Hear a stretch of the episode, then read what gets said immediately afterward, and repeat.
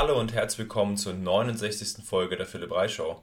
Mein Name ist Philipp Rei und ich übersetze Wissen aus der Physiotherapie und aus der Gesundheitsforschung in den Volleyballsport. Zudem interviewe ich Spieler und Spielerinnen aus der Halle und dem Sand. In der heutigen Folge war Melanie Paul zu Gast. Melanie ist deutsche Beachvolleyballerin und hat ein paar Jahre auf dem amerikanischen College verbracht. Und genau darüber sprechen wir. Wie kommt man überhaupt auf das College? Wie sieht dort das Spielsystem aus? Wie war es für sie? Was hat sie dort studiert? Und wir sprechen auch darüber, wie sich gerade auf den Endspurt der Saison, sprich Timmendorf, vorbereitet. Eine super interessante Folge, wieder mit viel Mehrwert. Unbedingt dabei bleiben und viel Spaß bei der Folge. Hallo Melli, schön, dass du da bist. Hi. Ja, schön, dass es geklappt hat. Ist Melli okay oder lieber Melanie? Nee, Melli ist besser, ja. Okay. Eindeutig. Ich glaube, äh, nur meine Familie nennt mich Melanie, wirklich. okay, sehr gut. Wie geht's dir? Du hast gemeint, du kommst gerade vom Krafttraining. War es anstrengend?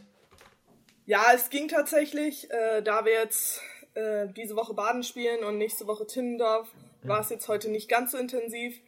Aber ja, also man merkt schon danach immer so, dass man sich eigentlich eher hinlegen möchte. okay.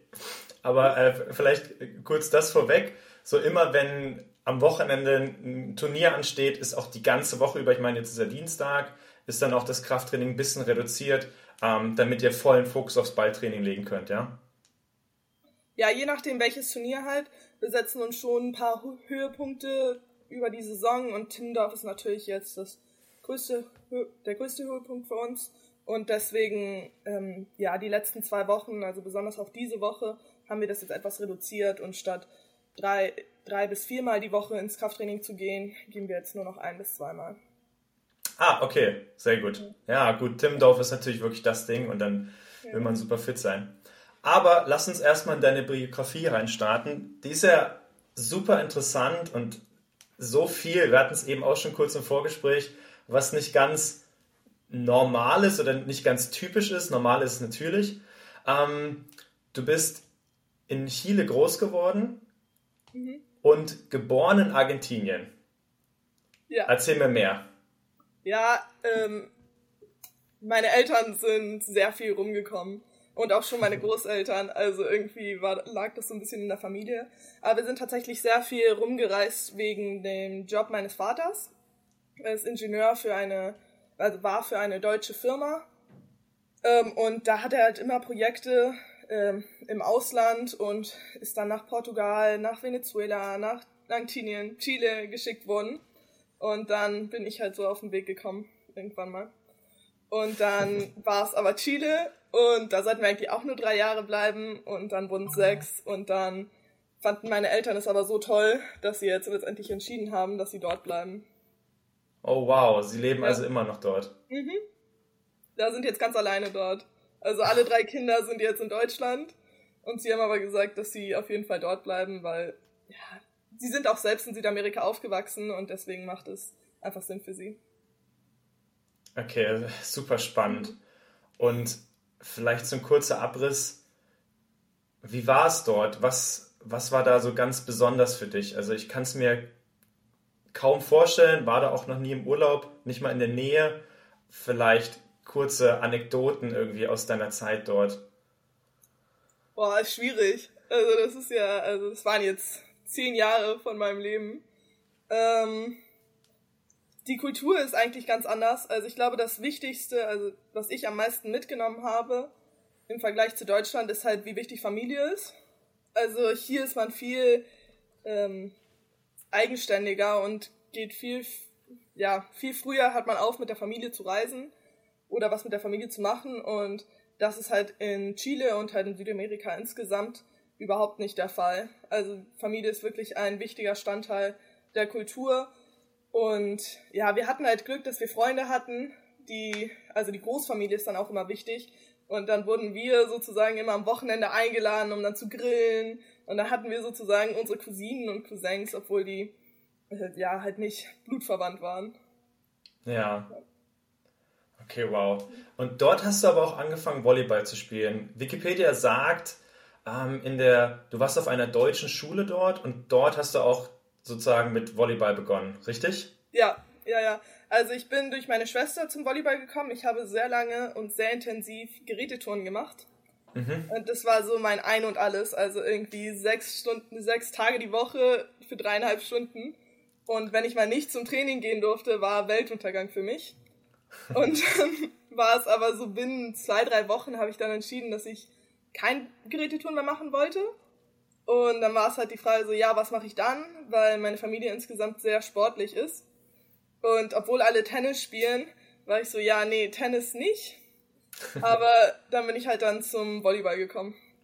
Besonders halt, weil meine Schwester auch gespielt hat. Und dann war ich so, ja, voll cool, probiere ich mal aus. Und war echt, da bin ich dann geblieben. Okay, und sie, also sie ist ja, glaube ich, zwei Jahre älter als du. Ja. Und, aber ihr seid zusammen dort aufgewachsen. Und ja, seid auch ja. zur gleichen Schule gegangen wahrscheinlich dann. Mhm. Ja, okay. und mein Bruder, der ist nochmal zwei Jahre älter, der war dann auch dabei. Also ah, da auch okay. in der Schule. Aber der ist nie zum Volleyball gekommen, der ist beim Tennis geblieben. Okay, verstehe. ähm, dann gehen wir, überspringen wir jetzt so, so einen ganz großen Teil in, in, in, deiner, in deiner Historie. Irgendwann hast du dich dann dazu entschlossen, nach Kalifornien zu gehen, an die Pepperdine University. Ja. Und A, wie kam das dazu? Und B, war die Entscheidung, wegen Volleyball dorthin zu gehen? Ja, also wahrscheinlich so zu 90 Prozent war es wegen Volleyball. Ich wollte, ja, ich bin immer mit dem Traum aufgewachsen, irgendwann mal Olympia zu spielen. Obwohl das dann mit dem Volleyball so ein bisschen in den Hintergrund geraten war, weil, also Gerätetouren war das mein großes Ziel. Dann, wie gesagt, ist es kurz einmal aus dem Fenster raus. Aber dann mit dem Volleyball wollte ich halt nach der Schule auf jeden Fall weitermachen. Und in Chile wusste ich, dass ich also erstens nicht wirklich Beachvolleyball spielen konnte auf hohem Niveau, weil ich da nie in die Nationalmannschaft kommen konnte, weil ich halt nicht Chilenin bin. Ähm, und dann war, das die, war halt die Frage so von wegen, wohin gehe ich? Deutschland war eine Option, aber beide meine Geschwister waren schon in Deutschland und besonders meine Schwester hatte mir erzählt, dass, also von dem, was ich bei ihr gesehen habe, war es extrem schwer, einfach das Studium und den Sport so auszuüben, wie ich mir das vorstellen würde. Ähm, und meine Mutter war, hat tatsächlich am College studiert und war dort wegen einem Tennisstipendium. Und deswegen bin ich dann so zu Amerika gekommen. Und dann habe ich mich relativ spät dafür entschieden. Äh, und dann halt Coaches angeschrieben und dann wirklich so, ja, so halb aus Glück kannte der Coach von Pepperdine dann mein Coach von Chile, weil die irgendwie weit weg verwandt waren. Und ja, so bin ich dann da hingekommen. Okay, äh, sehr, also sehr interessant. Ähm, warst du damals schon so richtig gut? Also bist du, hast du deswegen Stipendien bekommen oder ähm, ich weiß gar nicht, ob man auch einfach so dann an eine Universität gehen kann ohne ein Stipendium und einfach so das ganze ähm, Volleyball-Thema durchlaufen kann. Vielleicht äh, kannst du mich da nochmal aufklären. Ja, beim Beachvolleyball ist es etwas schwerer, ein Stipendium zu bekommen besonders weil es halt nicht so viele Stipendien gibt. Also du musst dir das so vorstellen, dass in jedem Team gibt es ungefähr 17 Mädels. Und es gibt aber für Beachvolleyball, das entscheidet ja die NCAA, also die haben da so viele Regeln wegen Title IX, von wegen Gleichberechtigung und sonst was, darf jede Schule, also jede Uni, sorry, nur sechs Stipendien, sechs volle Stipendien vergeben. Also die meisten sind da entweder ohne Stipendium oder nur ein Teilstipendium, haben nur ein Teilstipendium oder äh, müssen irgendein akademisches Stipendium kriegen. Was, also in den USA gibt es da ja unglaublich viele, weil man kann sich die Uni auch so nicht leisten. Mhm. Und ja, das war halt auch ein sehr großer Punkt mit meinen Eltern, als ich dann entschieden habe, dass ich da hingehe. Und ich hatte, ja, weiß nicht, ob das jetzt Glück war, ob das einfach ähm, ja, also ich kann es auf jeden Fall meinem Trainer in Chile verdanken, dass er mich da so gut verkauft hat, weil ich war da noch nie. Also normalerweise schaut man sich die Uni ein oder zweimal an und reist halt hin, damit die Trainer dich auch sehen. Aber ich hatte, da ich das so spät gemacht habe, hatte ich überhaupt keine Zeit mehr dahin zu fliegen. ähm, und dann hatte ich wirklich Glück, dass sie mir vertraut haben, dass sie meinen Eltern vertraut haben, dass ich gut genug bin, um ein Stipendium zu verdienen. Okay. Ja, also ich, also ich musste auch mit einem Stipendium hin, weil sonst hätte das einfach nicht funktioniert. Aber ja, okay. Ja, so war es ein bisschen. Okay, interessant. Ähm, du sagst, normalerweise kann man sich so einen Studienplatz eigentlich gar nicht leisten. Ähm, jetzt gibt es ja von den, wenn du sagst, 17 Mädels äh, in einem Team, sechs bekommen Sportstipendium, äh, ein paar bekommen dann akademisches Stipendium, ein paar bleiben immer noch übrig, die sich das selbst finanzieren müssen. Ähm, einfach ein super krasser Studienkredit oder die Eltern oder einfach, weiß ich nicht, in der Lotterie gewonnen. Also es, wie gesagt, es gibt auch andere Optionen, an eine finanzielle Unterstützung zu kommen, aber sehr viele einfach Studienkredit. Okay, ja. Also auch viele, die ein Teilstipendium hatten, brauchten, ähm, mussten dann noch Kredite aufnehmen, weil es ja einfach nicht, sonst nicht anders ging. Okay, und im, im letzten Jahr bist du dann auch nochmal gewechselt. Und wie, wie stelle ich mir das vor? Ich habe das auch nochmal recherchiert. Deine, deine neue, dein neues College, äh, nein, sagt man College? Ja. ja. Nein, University sagt man. Ja, College eigentlich. Sagt College, College, okay. obwohl das auf okay. das gleiche darauf. Okay. Ähm, dein neues College ist nur eine halbe Stunde entfernt. Ähm, wie kam dieser Wechsel dann nochmal zustande im letzten Jahr? Ähm, ich war ja vier Jahre bei Pepperdine, äh, habe dort auch meinen Bachelor abgeschlossen. Ähm, und wegen Corona hatten wir aber noch ein Jahr zurückbekommen. Also quasi, weil 2020 ist, wurde die Saison ja im März abgebrochen. Und jeder Sportler hat eigentlich vier Saisons, wo man einen Sport ausüben darf. Und ja, dann wegen Corona haben sie dann halt allen Sportlern noch ein Jahr dazugegeben, damit sie halt nicht die ganze Erfahrung irgendwie verpassen. Und dann war halt meine Frage, wusste ich halt nicht, ob ich äh, erstens noch ein Jahr machen möchte oder ob ich noch ein Jahr in Pepperdine bleiben möchte. Das habe ich dann relativ schnell ausgeschlossen, weil ich erstens was anderes ja, erfahren wollte, meine andere Uni sehen wollte, wie das so ist tendenziell wollte ich eher so eine große Uni, weil Pepperdine eine relativ kleine Uni war und ich nochmal dieses richtige amerikanische Leben mitbekommen wollte, so wenn es auch Football gibt bei der Schule, also bei der Uni.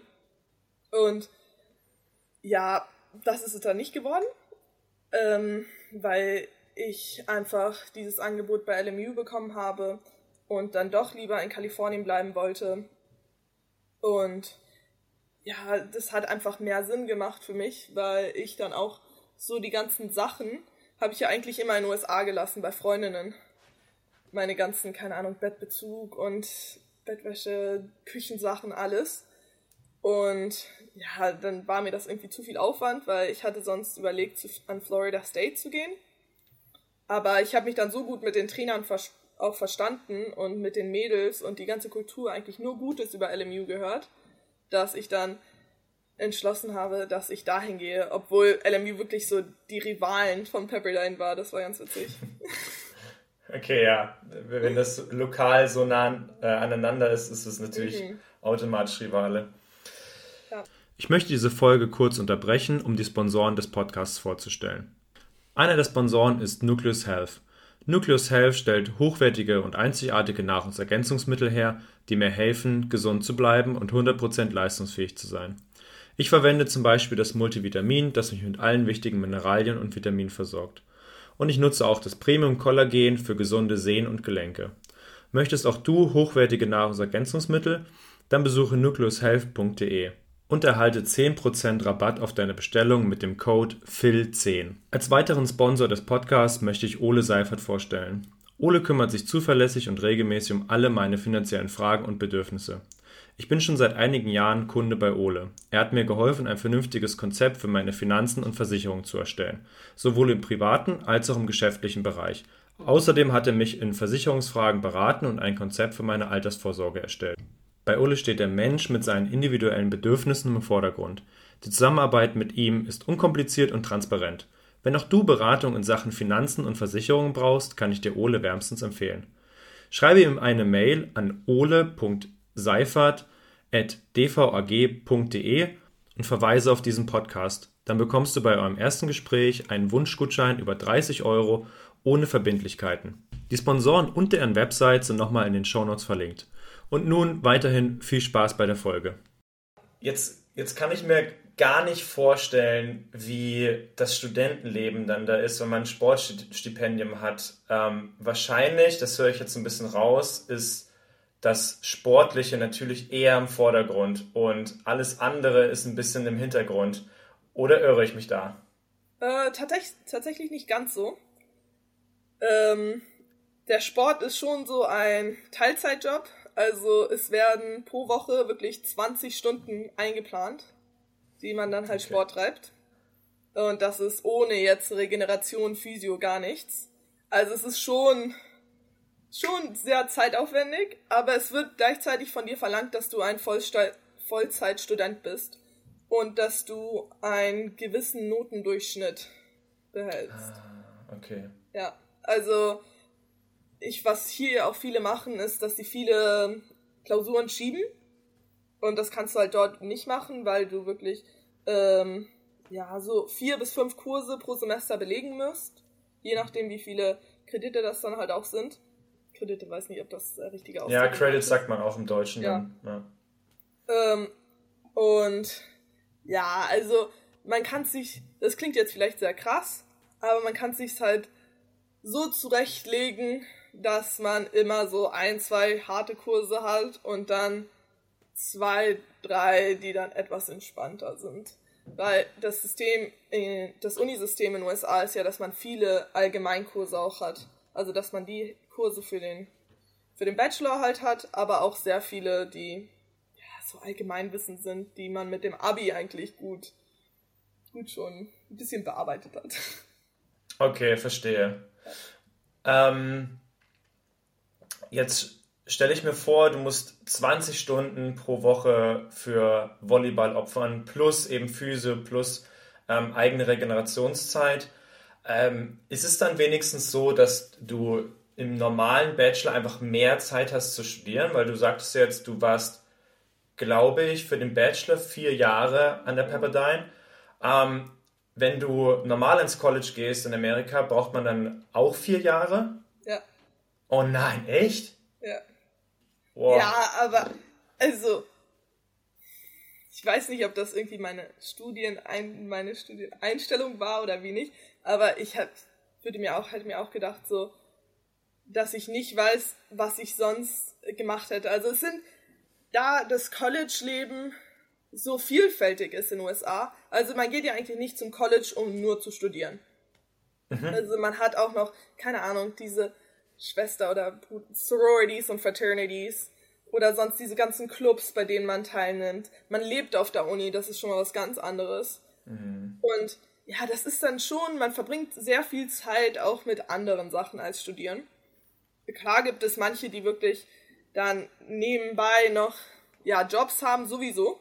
Weil, also, ich glaube, 70% der Leute arbeiten nebenbei. Weil, weil, wie gesagt, man kann, es ist schwer, sich das alles zu finanzieren. Ja. Aber auch so, keine Ahnung, Praktikums und so, sonst was machen halt Leute noch nebenbei. Sodass es halt nicht nur ums Studieren geht. Weil, ja, also es sind halt auch viele Kurse, die einfach Allgemeinkurse sind, finde ich. Das fand ich, das hat mich am meisten erstaunt.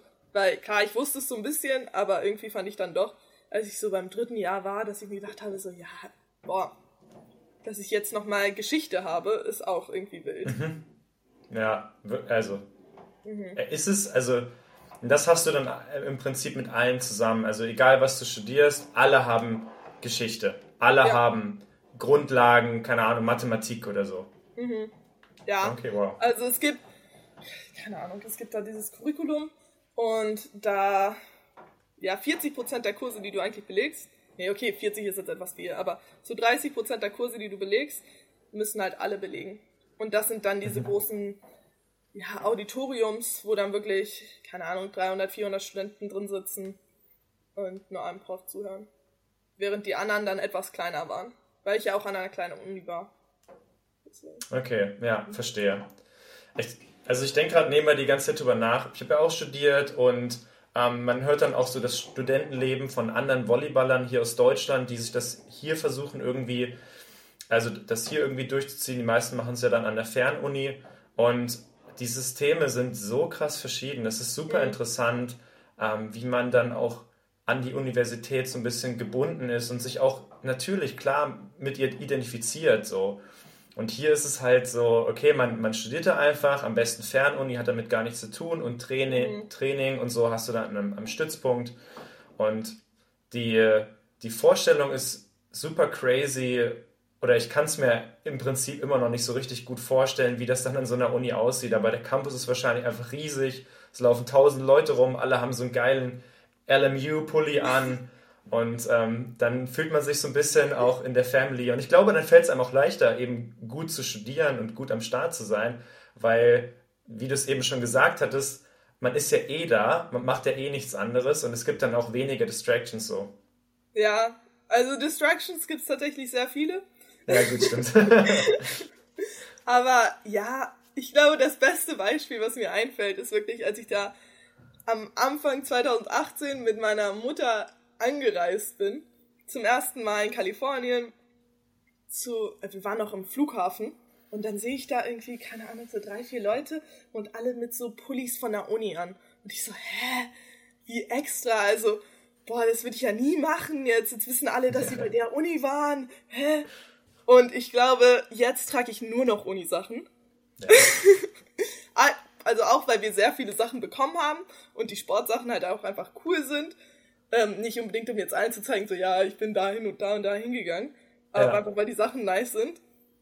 Aber ich weiß noch, wie ich am Anfang wirklich so war, so, das würde ich ja nie machen.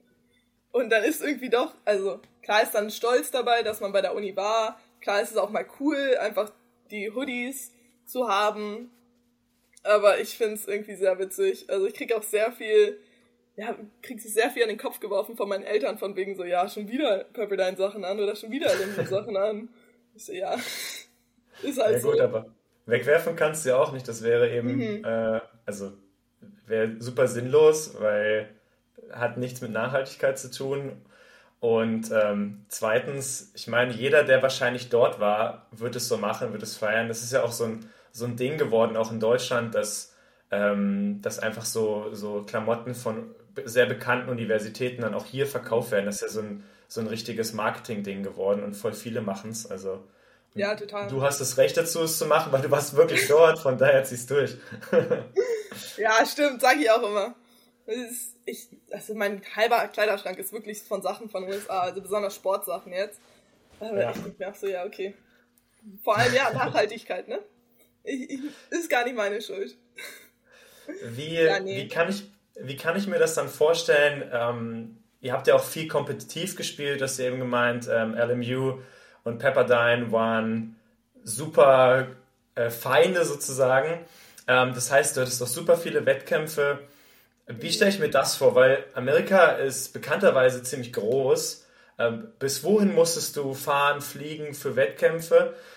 Oder waren primär auch Wettkämpfe an der Universität, wo ihr so gegeneinander gespielt habt? Also man hat eigentlich nur an Universitäten selbst gespielt. Äh, da Beachvolleyball noch so ein relativ kleiner Sport ist und der auch in den letzten Jahren, als ich da war, so gewachsen ist. Also die ersten, ja, den, die ersten zwei Jahre waren es wirklich so Pepperdine, LMU, nee, sorry, nicht LMU, äh, UCLA, USC da, das waren so die drei besten Unis, als ich angekommen bin. Danach wurde Pepperdine ist dann leider so ein bisschen bergab gegangen. Aber, ähm, und dann ist LMU viel besser geworden und dann kamen halt auch Unis so wie FSU oder LSU, das sind dann Louisiana und Florida, die dann viel besser wurden. Und dann wurden es immer mehr Unis, die dann am richtig hohen Niveau gespielt haben. Und so kam es dann, dass wir dann auch viel mehr gereist sind. Also wir waren wirklich eigentlich überall. Also South Carolina, Florida, ähm, ja, wir waren mal auf Hawaii. Das war, das war das Beste, das war so mein Highlight. Aber. Warum? Warum war das das Highlight? Weil wir sind über Spring Break dahin geflogen, mein erstes Jahr. Und dann waren wir einfach eine Woche auf Hawaii, haben halt zwei, drei Tage gespielt und dann hatten wir noch so zwei Tage, wo wir wirklich entspannen durften. Und dann sind wir Kajak gefahren und wir sind auch surfen gegangen. Und das war echt, das war so cool. Es war so schön und so einfach richtig cool. Es ist Spring Break, also ich kenne es nur aus Filmen eben so, alles was mit Party zu tun hat. Ja, das durfte ich tatsächlich nie wirklich äh, erleben, weil da immer genau in dem Wochenende, an dem Wochenende die Saison angefangen hat. Okay. Und dann ja. waren wir halt immer an der Uni und konnten allen zuschauen, wie die da, keine Ahnung, nach Mexiko geflogen sind oder sonst was gemacht haben. Ah, okay, okay. Und jetzt habe ich auf deiner, ich weiß nicht genau, auf, auf der LMU oder auf der Pepperdine-Seite, auf jeden Fall ähm, war ich auf irgendeiner Seite und habe dann gesehen, wie deine Records sind. Mhm. Und ehrlich gesagt bin ich gar nicht schlau draus geworden, aber das sagt ja irgendwas darüber aus, wie gut du gespielt hast und ob du First Person warst oder Second oder wie auch immer. Und ähm, dann muss irgendwie ein System dahinter sein. Vielleicht kannst du mir das mal erklären, weil das hat auf jeden Fall spannend ausgesehen und ist auch, glaube ich, ziemlich anders als hier. Mhm. Ja, hier ist Beachvolleyball halt noch so eine Art Einzelsport. Äh, in den USA, da du halt für eine Uni antrittst und wie gesagt in einem Team 17 Leute sind, äh, gibt es so ein verschiedenes, ja, so ein Pair System nennt sich das. Also du stellst eigentlich deine besten fünf Teams auf gegen jede Uni. Also jedes Mal, wenn du gegen eine Uni antrittst, stellst du ein Line-up sozusagen von fünf Teams. Und da ist, keine Ahnung, das Nummer eins ist halt das Beste und dann fünf ist das Schlechteste. Dann muss, müssen alle fünf Teams gegen die fünf Teams von der anderen Uni antreten mit von dem gleichen Lineup, also 1 gegen 1, 2 gegen 2. Ah ja, ja, okay. Mhm. Sodass das Niveau halt ja relativ gleich ist. Also es würde ja wenig Sinn machen, wenn jetzt das Nummer 1 gesetzte Team gegen das Nummer 5 gesetzte Team von der anderen Uni spielt. Weil so kann man ja Sachen schenken. Ähm, und davon muss man halt drei gewinnen von fünf, von den fünf Spielen, um das Duel sozusagen zu gewinnen.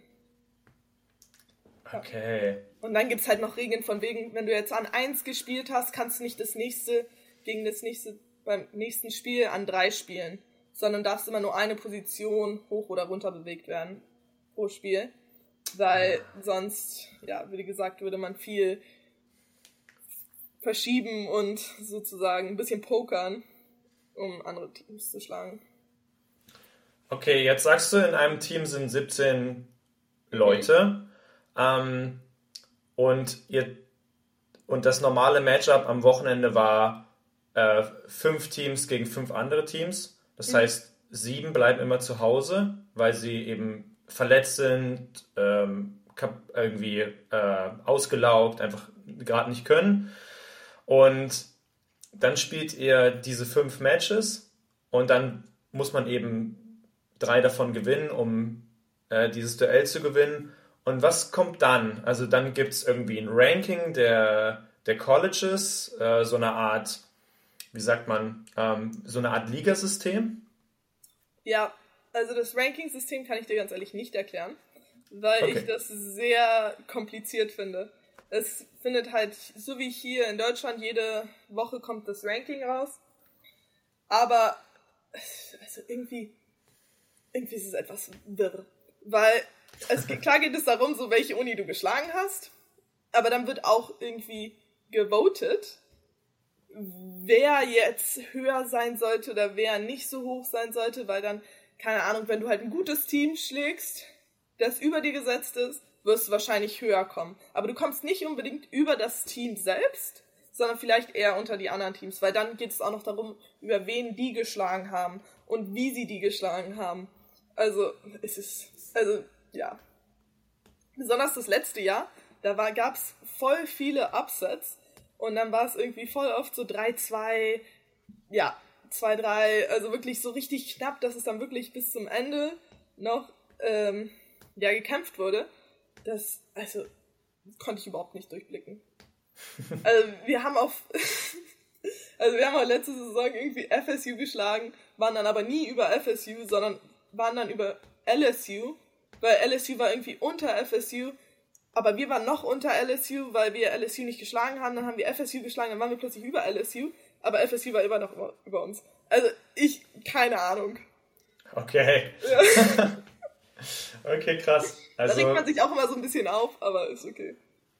Wenn irgendjemand, der zuhört, das System verstanden hat, ähm, schreibt mir gerne und ja, dann können wir das Thema auf jeden Fall nochmal aufklären und ähm, da ein bisschen Background-Infos nachschieben.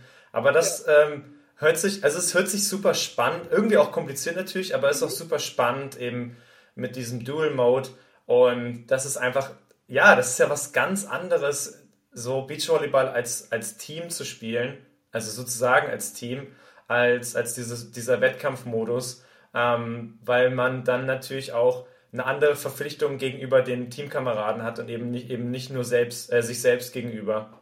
Ja, ich fand, also ich bin super happy, dass ich das erlebt habe, weil Teamsport ist mir auch nochmal wichtig. Mir ist es wichtig, dass man halt für die anderen auch spielt. Und ich war wirklich in beiden Situationen, also dass ich nicht gespielt habe, aber auch, dass ich gespielt habe. Oder dass ich halt in der Position war, von wegen, ich war ein 5 oder ein 6 gesetzt vom Team. Und dann war halt immer die Frage so, ja, spiele ich heute, spiele ich heute nicht. Ähm, und ich finde es halt, ich fand es richtig cool, weil im Training gibt es dann, klar, gibt es dann diese Competition und von wegen, ich möchte besser sein als die. Aber wenn es dann dazu kam, dass man gegen eine andere Uni gespielt hat, war das alles eigentlich egal. Und besonders bei LMU habe ich gemerkt, dass es den Leuten dann wirklich, klar war es ihnen nicht egal, egal, aber dass sie es dann alles so beiseite gelegt haben und dann einfach sich richtig für das Team gefreut haben, sich für das Team eingesetzt haben und an Rand standen und halt ähm, ja, so laut wie möglich geschrien haben.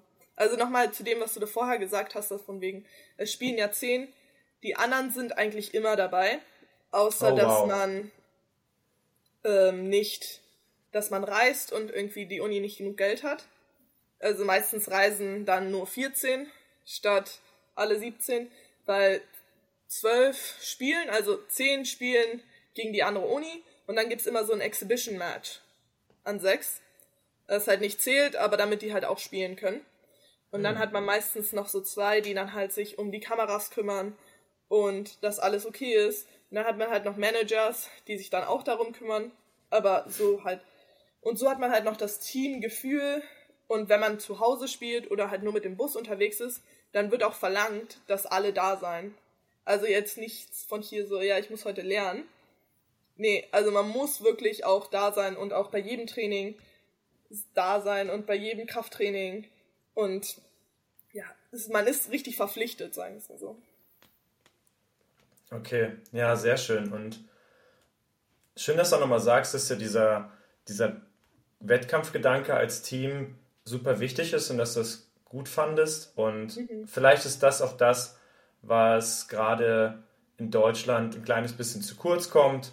Ähm, weiß aber nicht ganz genau, dass man eben, also vielleicht wird ja sowas auch irgendwann mal eingeführt, eingeführt dass die Stützpunkte so gegeneinander spielen müssen. das wäre auch interessant. Aber ich glaube, da sind wir noch weit von entfernt. Ich denke, das System hier bleibt er so. Aber mit der Ausführung hast du mir auf jeden Fall schon die nächste Frage beantwortet, wie sich denn amerikanischer und deutscher Beachvolleyball so unterscheidet. Ja, also erstens das klar, dass es halt beim College nochmal dieses Teamgefühl gibt und dass man halt auch sich für die anderen freut. Ich glaube, dass, also, ja, mein Eindruck zumindest hier am Anfang, als ich angekommen bin, war, dass man sich halt weniger für die anderen gefreut hat, für die anderen Teams, weil die dann doch in direkter Kon Konkurrenz sind. Ähm, man sich aber dort halt für die Freundinnen halt trotzdem gefreut hat. Ähm, aber der Spielstil ist ja sowieso total anders. Und das merke ich auch jetzt, wenn ich im Witten bin, weil Witten ist ja wirklich die deutsche Schule. Und das Beachvolleyball ist auch richtig strukturiert und so, wie man es halt machen soll, wie alles richtig und korrekt ist, halt auch von der Bewegung her. Dort war es halt überhaupt nicht so. Also dort ist es viel mehr so zocken und egal, wenn es unkonventionell aussieht, weil wenn es funktioniert, dann funktioniert es halt und dann soll man es halt weiter so machen, wie es funktioniert und sich dann so weiterentwickeln und so neue Tools entwickeln, als dass man hier jetzt jede Bewegung und jeden Ball perfekt spielt. Okay, das war dann wohl eine ziemlich große Umstellung für dich. Oh ja, oh ja, da kannst du wirklich alle fragen. Also, ja, meine, die ersten Gespräche mit Hans waren auch sehr witzig. Ich glaube, ich bin angekommen und er meinte so, ja, also du kannst hier gerne trainieren, aber wir werden uns viel in die Haare kriegen und du wirst sehr viel umstellen müssen. Ja. okay, sehr gut. Aber ja, habe ich mir ja auch selbst ausgesucht und ich wusste, was auf mich zukommt. Und ich freue mich auch. Also ist nochmal eine ganz andere Art, sich weiterzuentwickeln und mehr Konstanz ins Spiel zu kriegen. Und habt ihr euch viel in die Haare bekommen? Ja, tatsächlich noch nicht. Okay. Ich glaube, ich rege mich immer zu viel über mich selbst auf, als dass er sich dann noch über mich aufregt. okay, verstehe. Ja, ja ich möchte es immer umsetzen und dann halt auch gleich umsetzen. Und das funktioniert leider nicht ganz so. Ja, kann ich verstehen. Aber ich denke, wenn, wenn du vorher einfach so aus einer ganz anderen Schule kommst, dann ist es auch einfach super schwer. Das ist ja das, was die Sagis im Prinzip die ganze Saison über berichtet haben, dass es einfach super schwierig ist, sich da anzupassen. Und bei ihnen hat man auch gesehen, dass die, dass die ersten Spiele jetzt auch auf der deutschen Tour dann alles andere als rund liefen, auch mhm. trotzdem einige Spiele gewonnen, aber ähm, dann eher mit Ach und Krach. Und faktisch waren sie vielleicht letztes Jahr am Anfang der Saison ein bisschen besser, weil sie einfach auch gezockt haben. Also mhm. es war ja mhm. auch deren Stil so vorher. Einfach, einfach machen, einfach spielen. Und ähm, jetzt ist es halt so, wie du es meintest, sehr strukturiert, sehr klar. Ähm, und kann das auf jeden Fall nachvollziehen, dass es super schwierig ist. Nichtsdestotrotz haben die Sages jetzt schon ein paar gute Siege geholt. Und ja, du hast mit Mary zusammen auch schon ein Turnier gewonnen auf der German Beach Show und ein Future. Mhm. Oder auf dem Future einen zweiten. Nein, auf dem Future auch einen, äh, einen Sieg geholt. Ja, genau. Also seid ja, ihr trotzdem auf einem guten Weg. Ja, auf jeden Fall. Auf jeden Fall. Und ich glaube, das hätte auch niemand erwartet, hättest du jemand gefragt am, Anfang des Jahres. Ähm, das kommt tatsächlich auch viel dazu, weil mein Trainer in den USA sehr viel Wert drauf gelegt hat. Nicht in ja, unbequeme und halt, ja, ja, unbequeme, weiß nicht, ob man das so gut ausdrücken kann, aber unbequeme Situationen gesetzt hast, sodass ich sehr viel auch frustriert war und mich nicht wohl gefühlt habe. Und ich glaube, so, das hat mir jetzt auch extrem viel geholfen, besonders am Anfang. Hier, dass ich dann einfach trotz diesem ganzen Drumherum und dem Stress von Umziehen und ja, erstmal hier in Bochum ankommen und Bochum erstmal kennenlernen. Äh, Bochum, ja, also konnte ich ja am Anfang nichts mit anfangen. Und dass ich das dann alles beiseite legen konnte und dann halt trotzdem zocken konnte und halt mit Marie Spaß auf dem Feld haben und ja, unser Ding runterspielen. Das ist wahrscheinlich eher einfach eine massive Umstellung. Du kommst aus Kalifornien, ähm, aus Malibu, da ist ja die Pepperdine, wenn ich das mhm. richtig gesehen habe. Und dann LA. Und, und dann LA mhm. und dann Bochum. ja, genau so nämlich. oh nein, das hört sich richtig traurig an. Aber äh, es gab ja bestimmt auch die Chance, also dadurch, dass du woanders geboren bist, hättest du vielleicht auch ja eine andere Nationalität annehmen können. Du hättest vielleicht auch gar nicht in, in Deutschland spielen müssen. Wie kam das eigentlich dazu? Ja, also ich habe tatsächlich die argentinische Nationalität. Mhm. Und das war eine Option. Die ja, haben mir tatsächlich auch Trainer hier empfohlen, als ich äh, 2021 oder so angefangen habe, auf der deutschen Tour zu spiele, spielen, äh, habe ich mich mal mit Kai Matissik unterhalten, weil der mich dann irgendwann mal beim, in Berlin dann eingeladen hat zum Training. Und habe ich mich auch länger mit dem unterhalten und dann meinte er auch so, ja, also wenn du Olympia spielen möchtest und wenn du dir diese großen Ziele setzt, dann mach es für Argentinien. Weil Deutschland ist echt, es ist schwierig. Die, also es gibt so viele Teams, die momentan wirklich so viel besser sind als du, dass, also so hat er es jetzt nicht gesagt, aber konnte man so interpretieren, dass es sich, also es wäre auf jeden Fall der einfachere Weg und der sicherere Weg, dann nach Olympia zu kommen.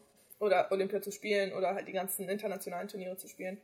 Ähm, ich habe ja relativ wenig Bezug jetzt zu der Volleyballwelt in Argentinien. Ich war tatsächlich irgendwann mal, als ich in der Schule war, habe ich da mal für die Hallennation war ich mal da und habe irgend so ein Probetraining gemacht. Wurde dann relativ schnell wieder aussortiert, weil ich zu klein war. Äh, oh und ja, das war eigentlich mein einziger Bezug zum argentinischen Beachvolleyball, also Volleyball. Und das hat auch bedeutet, dass ich nach Argentinien ziehen soll.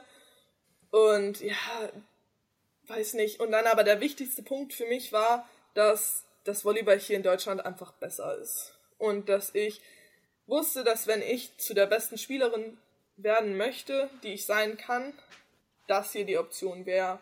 Dass es hier bessere Spielerinnen gibt, mit denen man spielen kann, bessere Trainingsoptionen und halt auch die deutsche Tour. Die einfach alle ja, besser sind als jetzt in Südamerika, das kann man jetzt ganz offen sagen. Ach ähm, was, okay. Mhm. Und ja, abgesehen jetzt von Brasilien, Argentinien ist echt auch ja, ziemlich gut, vor allem im Hallenvolleyball.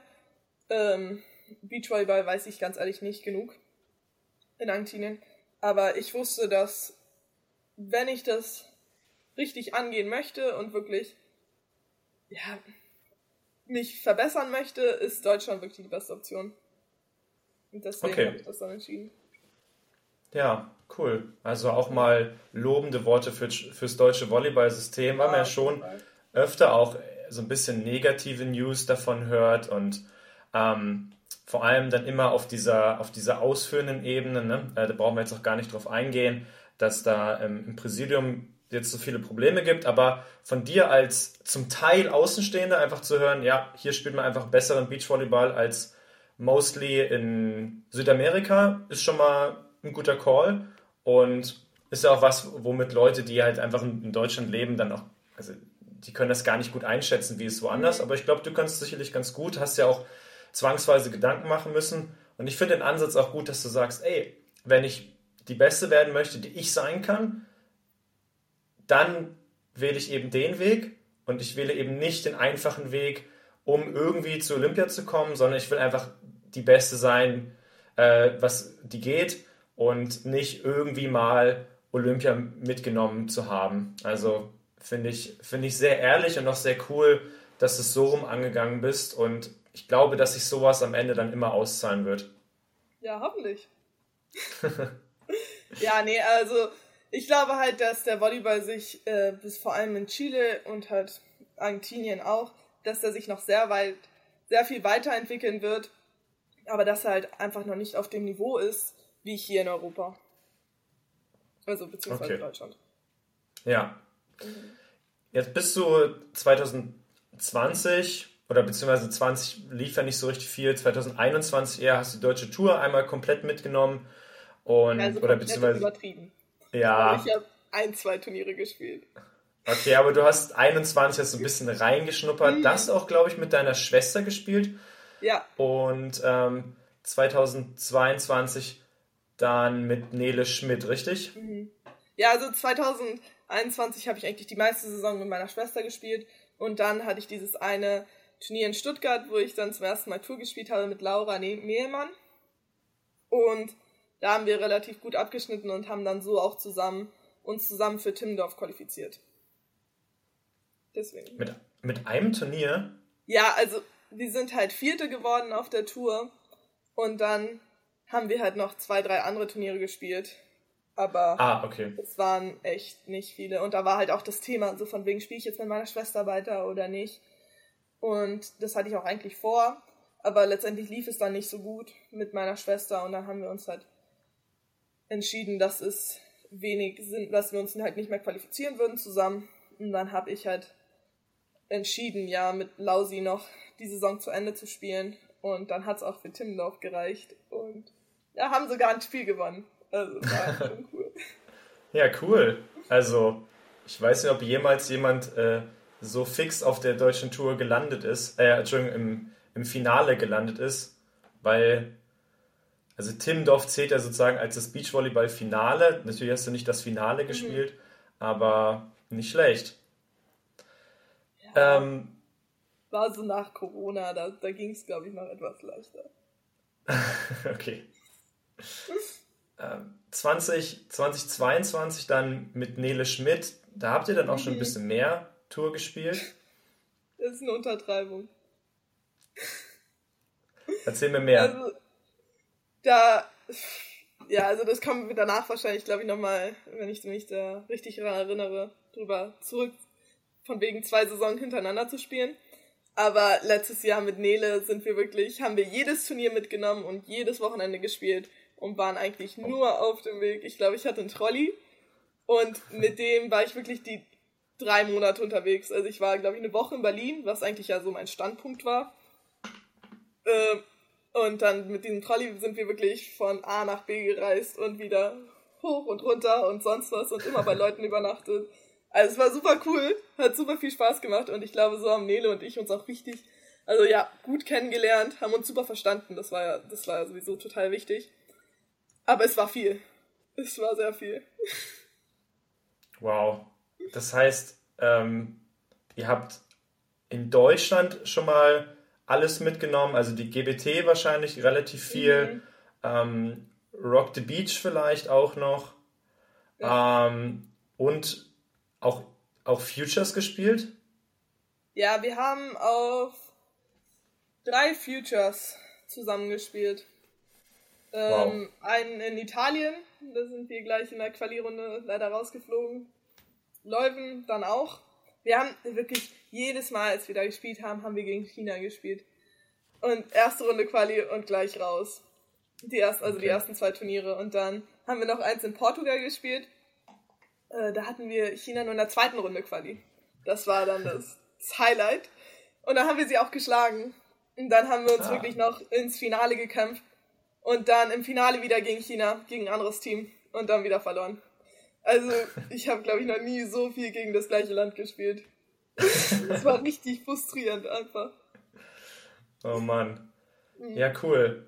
Aber hast du das Gefühl gehabt, so, oder wusstest du da schon dann ganz sicher, okay, ähm, Deutschland wird es auf jeden Fall bleiben. Hier möchte ich auf jeden Fall dann auch Rest meiner Beachvolleyball-Karriere zocken. Oder gab es damals, eben 2021, noch so ein bisschen Zweifel, wo es dann hingehen könnte noch? Ja, 2021 habe ich mir nach der Saison war es eigentlich schon sicher, dass ich auf jeden Fall die nächsten zwei Sommer wiederkommen würde ähm, und nicht in den Winter nach Chile äh, nach Chile fliegen würde. Sehr zum Bedauern meiner Eltern natürlich, aber die haben mich da total unterstützt und haben halt auch gesagt, dass ich es dann auch professionell angehen soll und mich nicht irgendwie hier nur so Ferien machen soll. aber ähm, ja, ich habe während Corona war es tatsächlich so, das war auch so ziemlich witzig, wenn man jetzt darüber nachdenkt im Nachhinein, habe ich irgendeine Story oder irgendein so Reel von German Beach Tour gesehen. Oder da hieß es noch die Techniker. Und da war ich so, wow, das ist richtig cool, da möchte ich unbedingt irgendwann mal mitspielen. Und dann hat es jetzt halt so geklappt. Aber ja, es stand relativ schnell fest, dass ich nach Deutschland kommen möchte und halt hier meine Beachvolleyball-Karriere nochmal angehen möchte. Und wie kommt es, dass du dann trotzdem ähm, jetzt letzten Winter und auch den Winter davor nochmal nach Amerika geflogen bist, hast dort weiter studiert, ähm, hast dort eben nicht gesagt, okay, ich möchte mich im Winter auf, auf Volleyball vorbereiten, sondern bist eben dort nochmal hin, um zu spielen, um zu trainieren? Also 2021 war das überhaupt keine Frage. Ich wollte noch meinen Bachelor zu Ende machen. Okay, ja. Ähm, und dann 2022 war ich dann fertig. Da hatte ich dieses Angebot, äh, nach LMU zu gehen. Äh, ich wusste aber noch nicht, ob ich das annehmen werde.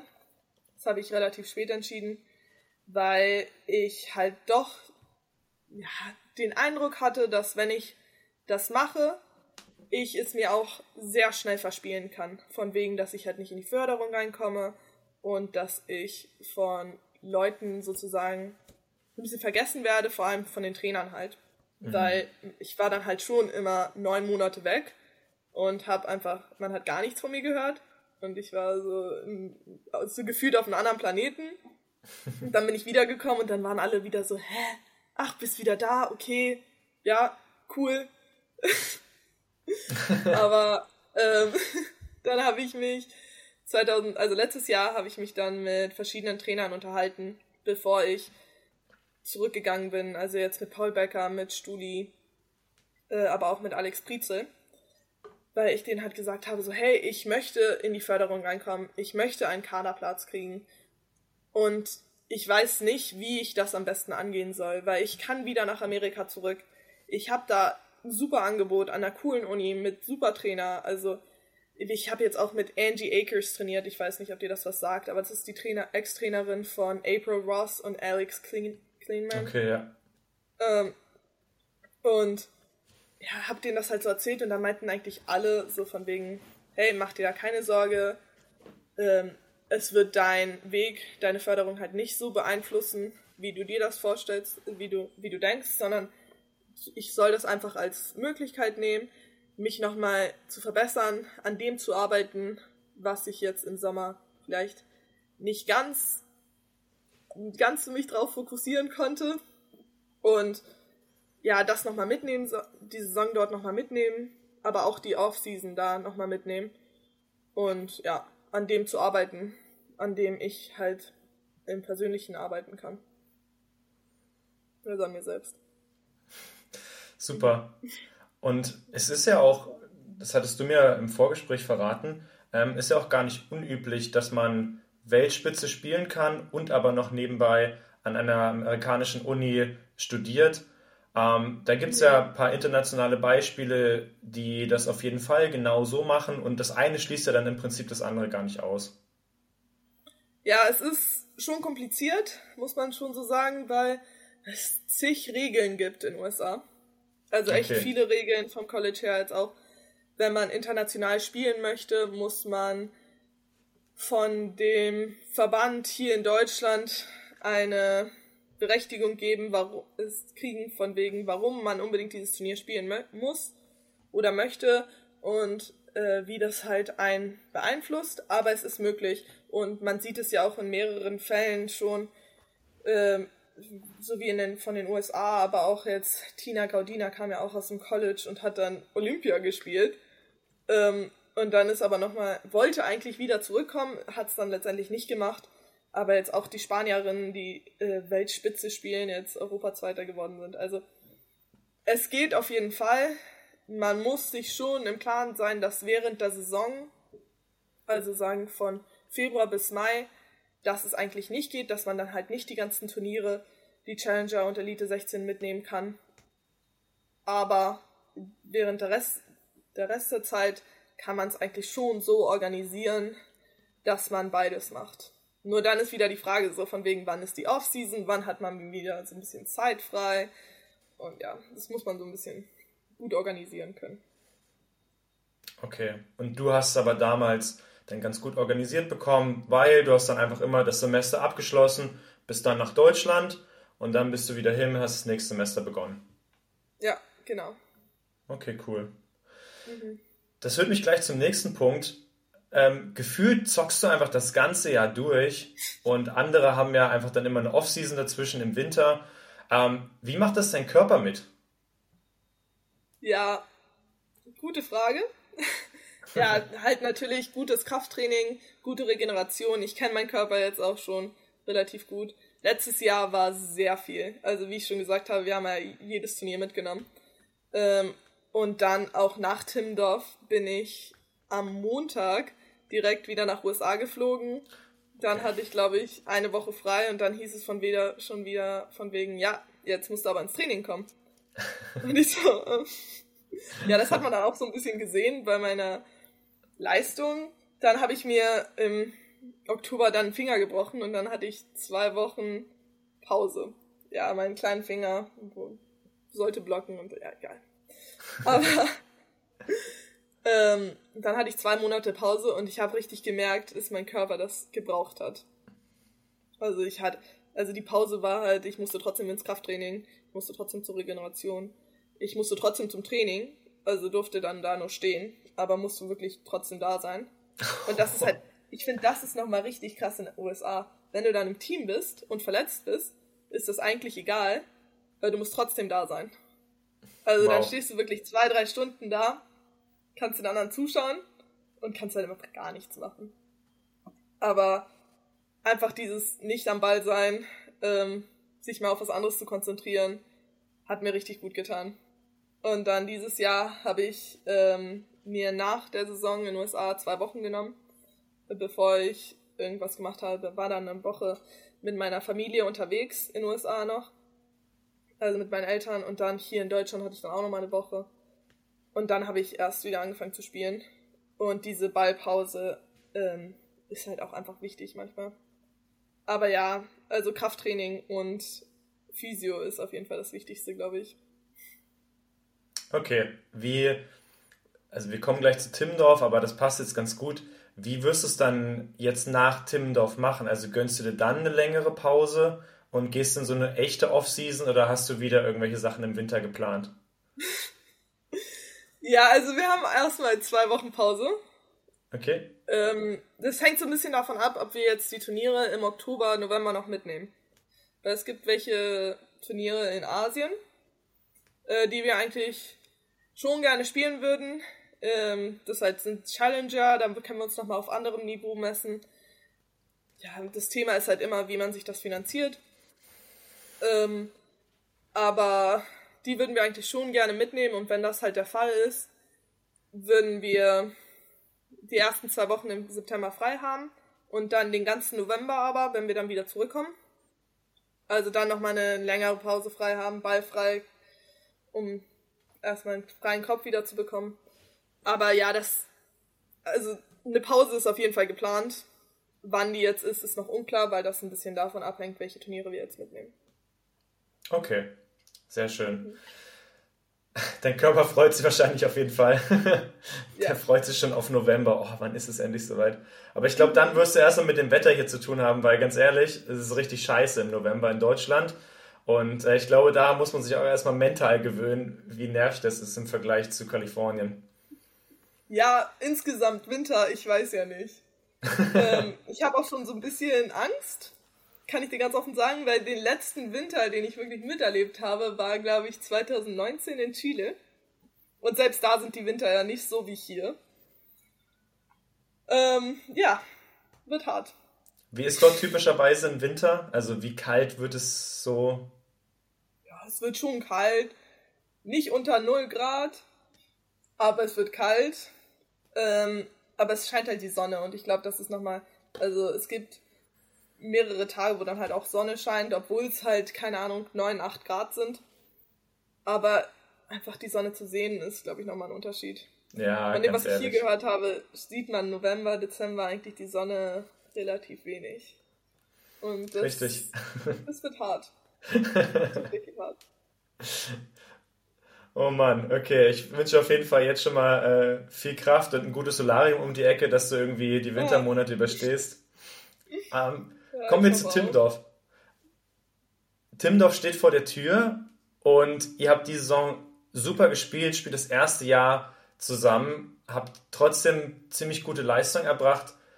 Gibt es irgendwas, was ihr euch für Timdorf vorgenommen habt? Irgendeine Platzierung, die ihr unbedingt erreichen möchtet? Ähm, ja, klar. Ich glaube, man geht eigentlich in jedes Turnier rein und äh, setzt sich gewisse Ziele. Ähm, unser Ziel ist, glaube ich, jetzt erstmal Viertelfinale, dass wir das überhaupt hinkriegen. Das war unser Ziel von Anfang an, also auch am, vor der Saison. Ich glaube, wir können schon richtig zufrieden sein mit dem, was wir dieses Jahr erreicht haben. Wie gesagt, wir haben unsere Erwartungen eigentlich schon übertroffen. Ähm, wir wollen uns dieses Jahr und halt die nächsten Jahre nochmal steigern. Und ja, also Viertelfinale würden wir uns schon sehr freuen. Ähm, haben wir beide noch nicht erreicht in Timmendorf. Und alles, was danach kommt, würden wir natürlich mit einem großen Lächeln mitnehmen. Und ich glaube, wir gehen einfach Spiel für Spiel rein und schauen, was so drin ist.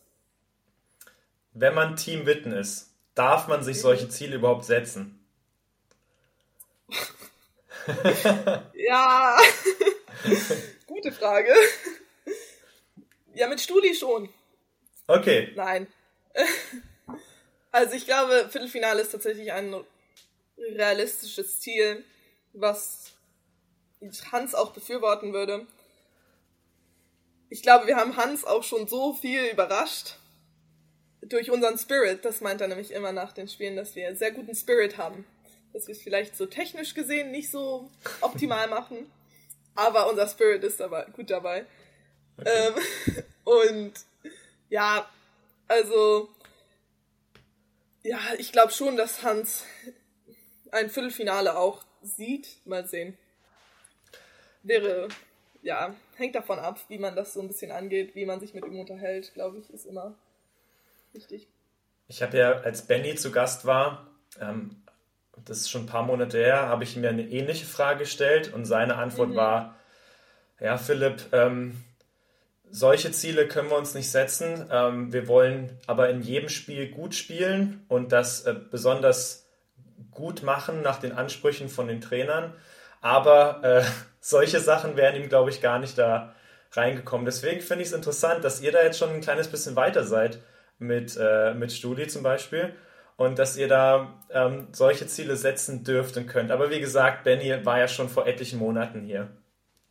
Ja, äh, das erstens und zweitens, ich glaube, Benny hat das ganz gut ausgedrückt. Letztendlich geht es nicht um die Platzierung, sondern um wie wir uns anstellen. Ähm, diesen ja, Viertelfinale haben wir uns als Ziel gesetzt, Marie und ich, wenn wir so mal überlegen, was wir erreichen möchten. Ähm, Hans gegenüber würden wir es dann natürlich anders ausdrücken.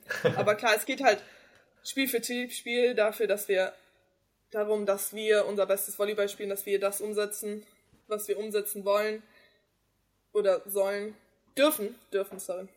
Äh, und ja, also ich glaube, Benny hat das besser ausgedrückt als ich, auf jeden Fall.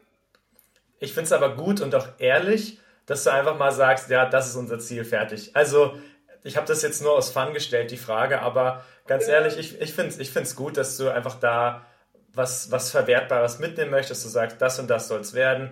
Ähm, damit könnten wir uns für die Saison belohnen. Ich finde es cool, auch äh, wenn ich natürlich da kein Mitspracherecht habe, was gut ist und was schlecht ist. Mhm. Okay, ähm, cool. Ich freue mich drauf. Ich werde hoffentlich, also ich bin auf jeden Fall am Sonntag da und versuche auch schon vorher mal rumzukommen. Das ist ja hier direkt um die Ecke eigentlich. Mhm. Und ähm, dann versuche ich so viele Spiele wie möglich mitzunehmen und ähm, bin auf jeden Fall ziemlich sicher, euch im Viertelfinale sehen zu können. Hoffentlich. Ja. Wäre cool. Ja, nee, aber schön. Also, ich glaube auch, dass dieses Jahr wieder richtig, Timmendorf richtig cool wird, dass viel passieren kann. Man sieht ja, dass alle Teams eigentlich alle schlagen können.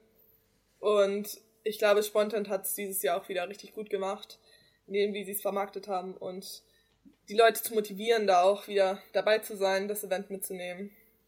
Also, muss man auch mal wieder ein Lob aussprechen. Auf jeden Fall. Ich habe letzte Woche erst Karten gekauft, weil ich noch nicht ganz sicher war, ähm, wann und wo ich äh, dabei sein kann. Und es waren echt nicht mehr viele Karten da. Und deswegen haben sie wirklich gute Arbeit betrieben, dass so viele Tickets wegverkauft sind.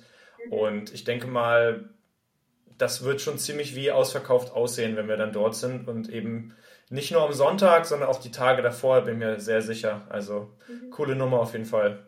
Ja, hoffentlich. Das macht ja die Stimmung nochmal ein bisschen besser. Und ja, vielleicht, vielleicht können wir auch mal auf Center Court spielen. Das wäre auch cool. Bestimmt, also Alex, oder? falls du zuhörst. Nein, äh, also ich meine, selbst auf den Sidecourts ist da ja immer super Stimmung. Und ich glaube, wir werden auch eine sehr große Fangruppe dieses Jahr dabei haben zwischen Marys Familie und meine ganzen Familie und Freunden, die da noch dazukommen. Also wird, glaube ich, ganz cool. Okay. Also Pressure auf den Fanclub, falls davon jemand zuhört. Ihr müsst jetzt auf jeden Fall ziemlich abliefern. ja, das tun Sie, keine Sorge. ja. Da geht es eher darum, so, wann Sie jetzt mal nichts sagen sollen. Okay. Ich bin gespannt. Nein. Mhm. War das auch der Fanclub, der euch in München durchs Finale gepeitscht hat? Ja, also weiß gar nicht, wer alles von davon dabei sein wird. Das war ja meistens äh, meist nur Marys Familie und auch halt Freunde, da es ja ein Heimturnier für sie war. Ähm, mein Bruder war da tatsächlich auch dabei. Das war auch mhm. ganz cool. Aber jetzt kommt nochmal eine ganz andere Gruppe dabei mit. Also so von wegen meine ganzen Onkel, Tanten, Familie, Geschwister, alles. Also mal sehen.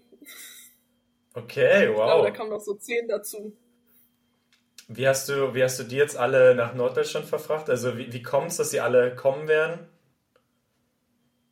Meine, meine Eltern sind jetzt tatsächlich den Monat über hier in Deutschland. Ah, deshalb. Und okay. ähm, ja, die versuchen es halt schon immer Timmendorf zu kommen, weil ja, mein Opa da auch meistens, also Geburtstag hat Ende August und deswegen passt es ganz gut. Ähm, ja, die waren eigentlich die letzten beiden Jahre schon da. Und diesmal meinten da meine Onkel auch, dass sie mitkommen.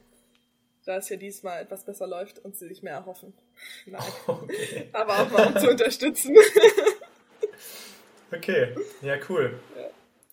Ja. Ähm, bevor wir zum Abschluss kommen, wo ich noch so ein paar Rapid-Fire-Questions für dich habe, würde ich dich gerne fragen, ob wir noch irgendwas vergessen haben. Ähm, war jetzt ein bisschen kreuz und quer durch deine Historie und wie das abläuft in Amerika, aber super cool, ganz viele, auch voll viele neue Sachen für mich. Aber haben wir irgendwas vergessen? Ist irgendwas, haben wir irgendwas noch nicht angesprochen, was dir wichtig ist, loszuwerden?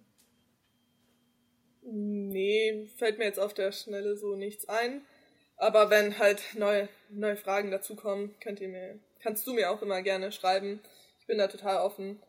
Ähm, und ja, man freut sich ja auch immer, wenn man das so ein bisschen erklären kann, von wo man kommt, was so zu einem gehört, was einen ausmacht.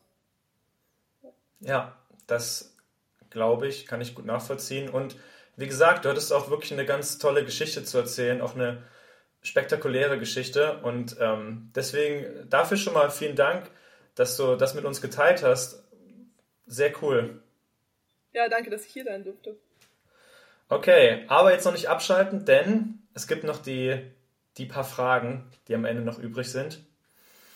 Ähm, was wärst du beruflich, wenn nicht Profi-Volleyballerin? Ich fand tatsächlich, diese Frage war sehr schwierig. ähm, ich würde höchstwahrscheinlich trotzdem mit dem Sport was zu tun haben.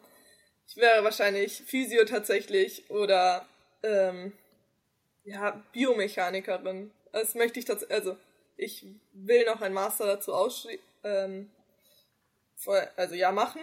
Mhm. Aber ich glaube, halt entweder mit Profiteams arbeiten oder Profisportlern arbeiten, wie man denen noch helfen kann, aber auch sonst in der Reha viel zu tun haben. Cool. Ich habe dich gar nicht gefragt, jetzt fällt es mir ein, was du überhaupt im Bachelor studiert hast.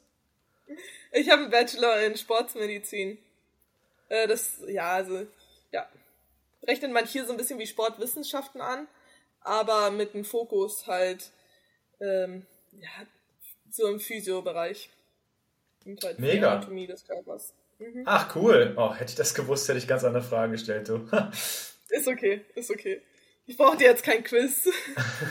aber, aber hast du, also vielleicht nur ganz kurz, ähm, ist das so ein Ding, was du dann jetzt so für dich auch schon viel auf Volleyball beziehst und wo du auch auf jeden Fall so ein bisschen Vorteile für deine, für deine Karriere rausziehen kannst? Oder war jetzt der Bachelor eher noch sehr global und hat da noch nicht so einen Bezug zu? Doch, schon. Also vor allem, wenn wir jetzt auch mit Hans arbeiten, äh, merke ich ja schon, dass er auch viel vom Biomechaniken halt, also wie der Körper sich bewegen sollte, dass der ähm, ja alles erklärt und halt ähm, darauf bezieht.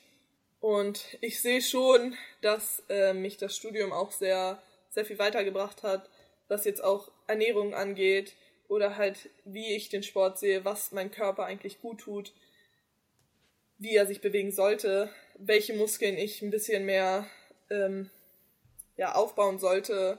Und ja, also es hat mich schon weitergebracht. Noch nicht auf dem Niveau, wie ich es gerne hätte. Oder wie, also, noch nicht so auf einem professionellen Niveau, aber schon weitergebracht. Mega. Vielleicht in ein paar Jahren ein Teil 2, wo wir ein bisschen in den Volleyball-Biomechanik-Talk gehen. Ich freue mich drauf. Ja, voll gern. Hoffentlich, ah. wenn alles gut klappt. Bin ich mir sicher. Wenn du ein Buch schreiben würdest, worum würde es gehen? Ähm, ja, ich habe tatsächlich so zwei zwei Ideen gehabt. Entweder würde ich halt voll gerne über die Geschichte von meinen Großeltern ähm, über die schreiben, wie sie überhaupt ins Ausland gekommen sind, weil ähm, ja, mein Opa ist dann auch irgendwann mal nach Guatemala ausgewandert, aber hier hat er halt noch in Berlin irgendwie den Krieg mitbekommen und ja, die, meine anderen Großeltern sind dann auch aus der DDR irgendwann mal geflohen. Und ich finde, ich finde das total interessant. Ich fand es super spannend, als sie mir das alles erzählt haben und wie es überhaupt dazu gekommen ist. Äh, weil meine, also Großeltern sind dann aus, aus der DDR geflohen und dann irgendwann mal auch in Peru gelandet. Also es ist super spannend, ja. äh, was die alles erlebt haben und wie sie sich da drauf eingestellt haben. Und ich meine, ich merke es ja selbst, wie es mein Leben dann beeinflusst hat.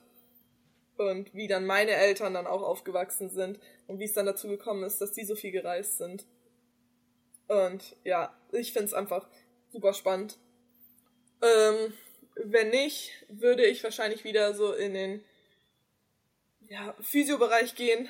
Ich würde so gern so ein, ein wissenschaftliches Buch schreiben äh, mit viel Research über, wo ich die Physiotherapie halt in den USA mit der von hier vergleiche.